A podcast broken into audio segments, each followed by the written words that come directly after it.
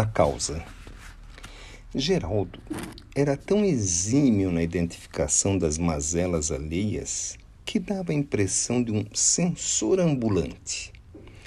Os companheiros opinavam que ele deveria estudar psicologia.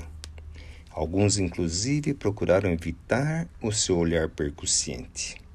Ainda jovem, Geraldo deixava-se empolgar pelo que outros rotulavam de mediunidade à flor da pele.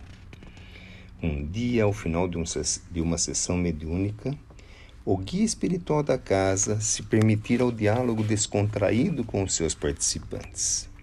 Conversa vai, conversa vem. Geraldo deliberou consultar o benfeitor a respeito do dom que possuía. Qual seria em verdade a causa da aptidão natural que detinha na análise das atitudes alheias? Após breve intervalo, certamente ajuizando a melhor maneira de cooperar com o companheiro que a vaidade ameaçava com a perturbação, o guia respondeu: Geraldo, meu filho, me perdoe, mas você tem conseguido identificar nos outros apenas os defeitos que você conhece muito bem em si mesmo.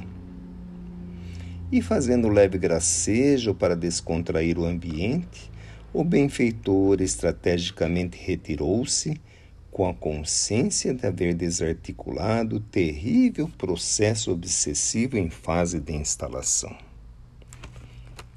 Lindos casos de além túmulo.